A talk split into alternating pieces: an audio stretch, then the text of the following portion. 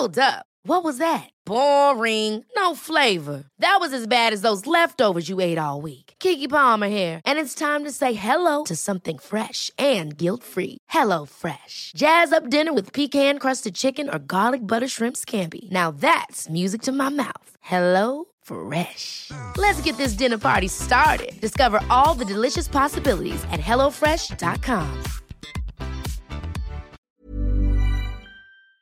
Como para hacer, si a usted le parece un alto en el camino sobre lo que estamos viviendo con la pandemia, para saber si hay claridad respecto a las vacunas, yo estoy medio ocho bolas, creo que no soy el único, para saber si los números siguen siendo números de alguna otra manera esperados en la medida de lo que está pasando, de las estrategias que se están llevando a efecto.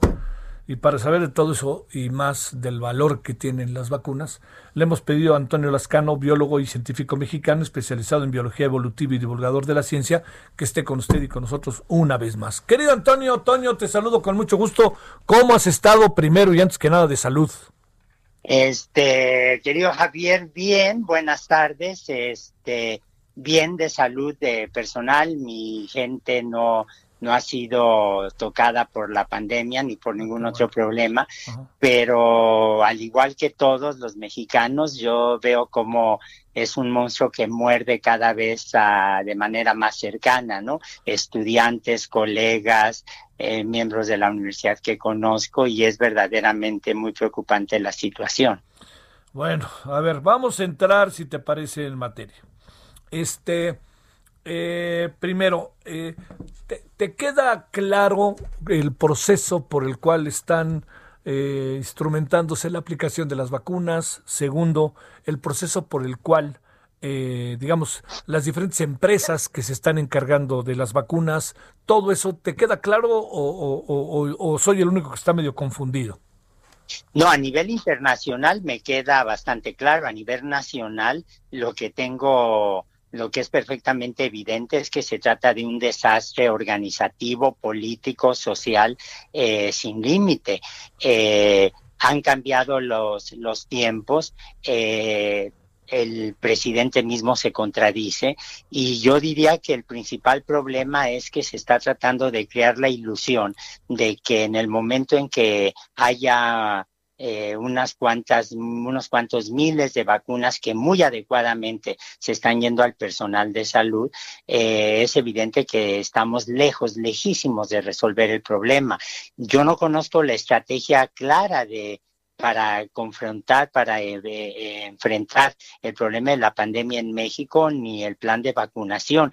Afortunadamente, hace unas cuantas horas en Estados Unidos, el presidente Biden dio a conocer el programa para enfrentar la pandemia en, estado, en los Estados Unidos. Sé que es un documento de unas 120 páginas y al igual que el documento que los exsecretarios de salud, casi todos, entregaron al gobierno mexicano, este, lo pienso leer con cuidado porque estoy seguro que de ahí se derivan lecciones a las que me temo que el gobierno de López Obrador no va a hacer caso, pero habría que hacer presión ver, eh, digamos, hay como varias empresas y lo que queda claro es que Pfizer interrumpió momentáneamente la producción debido a adecuaciones en sus laboratorios, no necesariamente porque México se le esté dando a los pobres, pregunto. No, no, no, no, ya ha quedado perfectamente claro que Pfizer tuvo que eh, reacondicionar, modificar la, la fábrica de Bélgica, eh, aparentemente, según lo estamos entendiendo todos, para hacerla más eficiente, para atender a la extraordinaria demanda que hay. Pero bueno, yo creo que un problema de los políticos y en especial del presidente es que viven en una realidad que no corresponde a lo que los demás estamos percibiendo.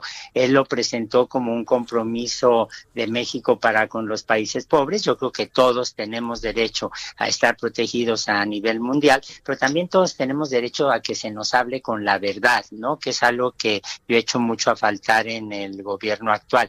Con verdades sesgadas no vamos a llegar a ningún lado. Sí. A ver, tercer asunto.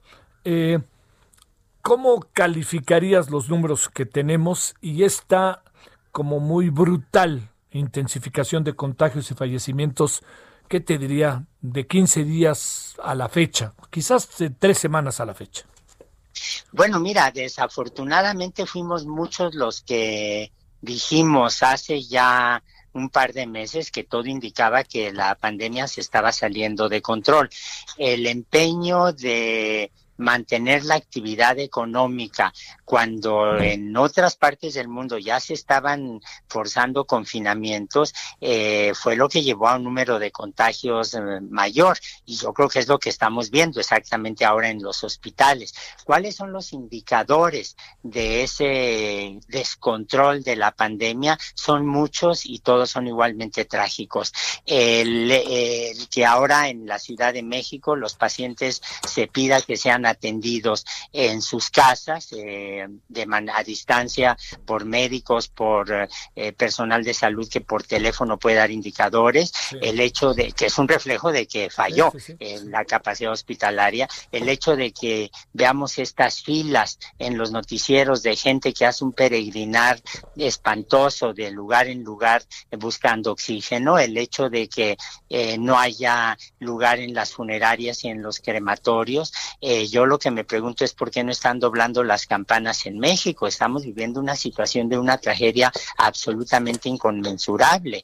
Eh, y yo creo que eso es un, lo que estamos viendo es el resultado de un descuido colectivo, pero también de una falta de medidas eh, correctas de parte del gobierno para controlar las actividades durante la época navideña, durante el Año Nuevo, durante el Día de Reyes, y me temo que esto podría seguir así. Eh, no es una situación tan distinta a la que se vive en España, con la diferencia que allí ve uno una mayor coordinación entre las distintas comunidades y el gobierno central, y en el caso mexicano uno ve que son esfuerzos independientes en los estados y una falta de coordinación total con el gobierno federal estará pasando? Entiendo, Toño, que mucho hay de esto, ámbitos políticos. Eh, contaba yo esta anécdota de que tu conocido, el doctor López Gatel, había dicho, este, cuando dijo el, el gobernador de Nuevo León, tenemos que buscarle por otro lado y vamos a ir a Rusia a ver qué tal funciona este Sputnik. Y el, el honorable López Gatel dijo, pues está bien que vayan, pero que se tapen mucho porque hace mucho frío en esta etapa en Rusia. ¿Qué, qué pasa ahí? ¿Qué pasa, Antonio? ¿Qué sucede? Yo siento que allí el doctor López Gatel se ha movido con una impunidad que es absolutamente injustificable. Sobre el peso, sobre las espaldas de López Gatel y del presidente y de Alcocer, tenemos cuando menos 150 mil fallecimientos.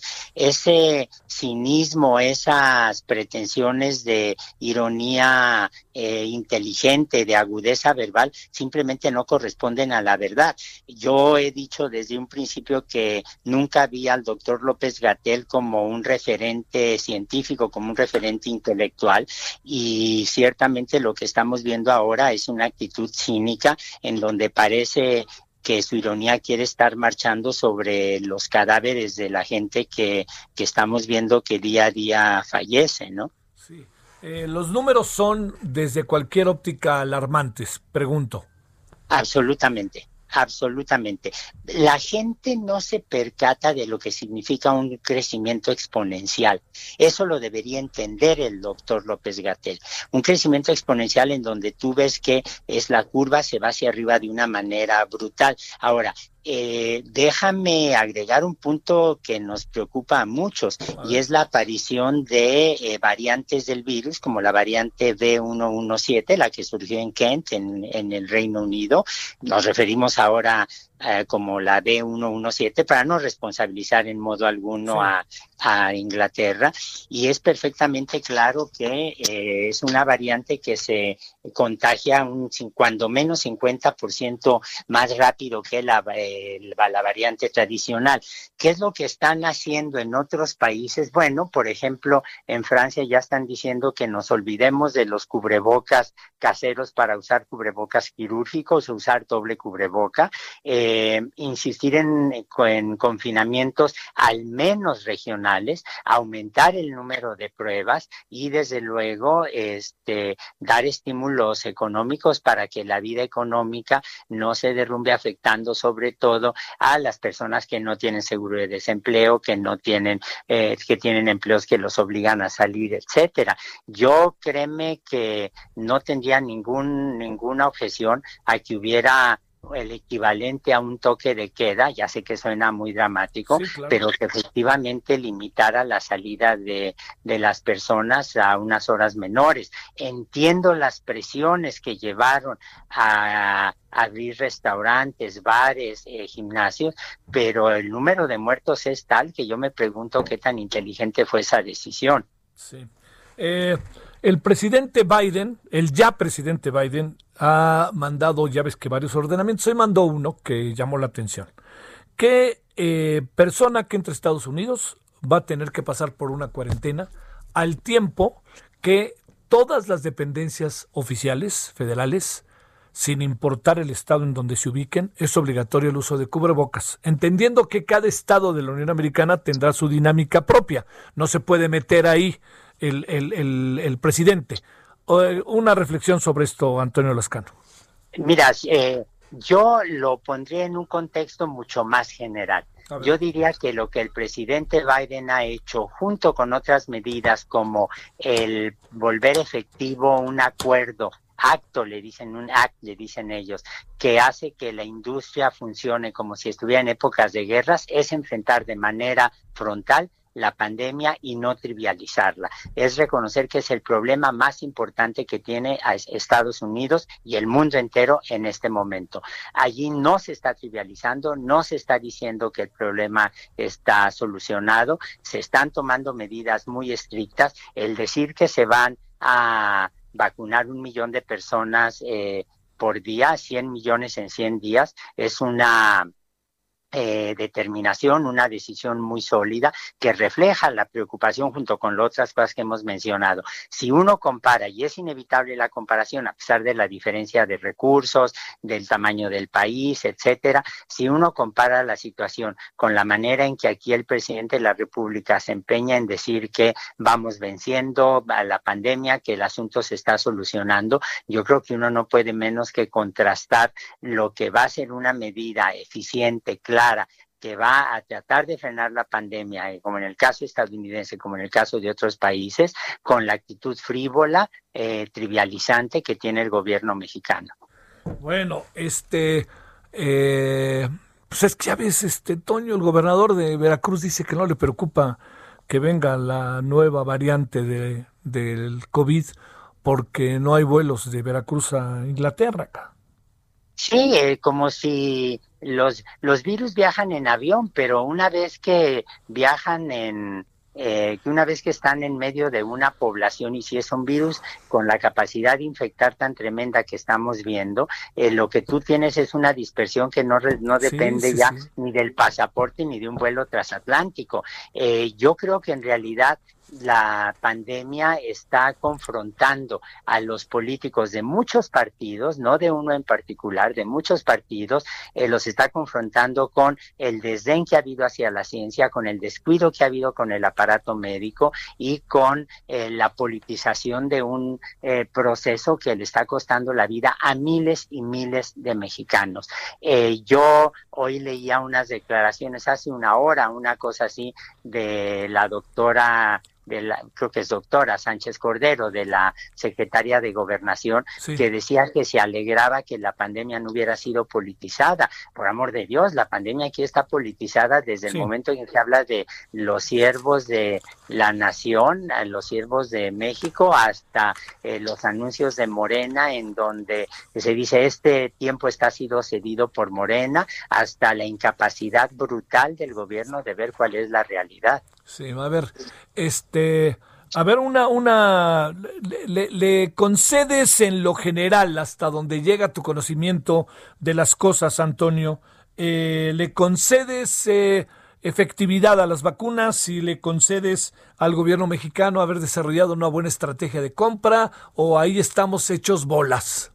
A ver, le concedo a las, a las vacunas, le doy mi confianza. Es uno de los instrumentos médicos científicos más poderosos que tenemos desde hace miles de años. No desde Jenner, sino por la, la inmunización artificial es un proceso que sabemos que ya se empleaba en el África, en China, en la India desde, desde hace mucho tiempo. Este, allí acepto plenamente la efectividad de las vacunas. Venturosamente en México no tenemos un movimiento antivacunas como el que ves en Estados Unidos o en algunas partes de Europa. Entonces, allí este, le tengo confianza a las vacunas. Yo no eh, conozco bien la ciencia rusa. Eh, visité China muchas veces en unas comisiones, organizando un congreso, etcétera. Conozco la calidad del trabajo de mis colegas chinos, no los que hacen vacunas, sino en los estándares que tienen, pero ni las vacunas chinas ni las vacunas rusas eh, han pasado la prueba 3 de la fase 3 para ni ha visto uno los reportes científicos de su efectividad. Entonces allí este es donde donde yo me freno un poco. Eh, acepto la eh, previsión, me parece de hecho importantísima, con la que la Secretaría de Relaciones Exteriores empezó a tramitar la compra de vacunas, pero lo que no termino de entender es que el Estado mexicano ahora nos quiera vender la esperanza en las vacunas cuando eso no es más que parte de una estrategia más general. Aunque tuviéramos vacunados en este momento a la masa crítica, a la cantidad de mexicanos adecuados para que ya no hubiera transmisión en la comunidad, aún así necesitaríamos seguir eh, eh, exigiendo el uso del cubrebocas, porque no sabemos, por ejemplo, si las personas vacunadas con la el fármaco de Moderna y el de Pfizer, eh, sabemos que quedan protegidos con una eficacia enorme cuando tienen las dosis completas para no enfermarse, pero no sabemos si pueden infectar a otras personas o no. Sí, sí, sí, sí, sí, sí, sí, sí. Híjole, bueno, este, pues bueno, eh, Antonio, no, no, no, no, digamos, este, no, no veo eh, una, una buena salida y además veo como muy enconchado, ¿no? Al gobierno en su estrategia, como que pues, yo pensé que en algún momento eh, le iban a hablar a un tal Antonio Lascano y a muchos otros, ¿no? Pero veo que pues nomás, ¿no? Están en el voy derecho y no me quito, ¿no? Bueno, yo no sé más que un poquitito de sé cómo funcionan los genomas de RNA, pero cuando tú ves la cantidad de expertos en vacunas, en terapias, que ves en, que hay en el país, cuando ves la generosidad con la que la comunidad académica está tratando de buscar soluciones o haciendo propuestas, no puedes, no puedes menos que quedarte azorado del silencio, la arrogancia, la petulancia basada en nada del gobierno federal y de muchos de sus funcionarios. Y ciertamente eh, puede ser que suene uno eh, alarmante, pero es que la situación es alarmante. Eh, los números eh, reales no los conocemos, el desastre económico allí está, pero para mí el principal problema en este momento es la vida y la salud de los mexicanos. Sí. Bueno, Antonio Lascano, te agradezco haber hecho un alto en el camino que tratamos de hacerlo regularmente este, con el tema del coronavirus, que, que, que, además me da la impresión de que ya nos rodea, cada vez lo veo más cerca, bueno, en mi propia familia, ¿no? Pero ya, ya está aquí a la vuelta de la esquina, si a uno no le ha dado y uno dice me voy salvando, ¿no? Así es, así es, uno siente como que estás en un incendio que cada vez te rodea más, uno se siente auténticamente que está a punto de morder la, eh, la vacuna a las gentes más directamente cercanas. Yo tengo un grupo de alrededor de 90 estudiantes en la licenciatura de biología en la Facultad de Ciencias de la UNAM y unos 15 alumnos este, han sido infectados o sus familias están infectadas o han tenido que dejar el curso porque como escribió una persona de ellos, no voy a decir quién, este, no tiene ni la fuerza física ni moral para seguir tomando cursos cuando ve que el mundo se le está derrumbando en torno suyo. Te lo está diciendo un muchachito de veintitantos años. Imagínate lo que viene después. Antonio Lascano, muchas gracias. ¿eh? Encantado, cuídense mucho y me tienes a tus órdenes. Gracias, igualmente. Muchas gracias. Ever catch yourself eating the same flavorless dinner three days in a row? Dreaming of something better? Well, HelloFresh is your guilt-free dream come true, baby. It's me, Kiki Palmer. Let's wake up those taste buds with hot, juicy pecan-crusted chicken or garlic butter shrimp scampi. Mm. Hello Fresh. Stop dreaming of all the delicious possibilities and dig in at HelloFresh.com. Let's get this dinner party started.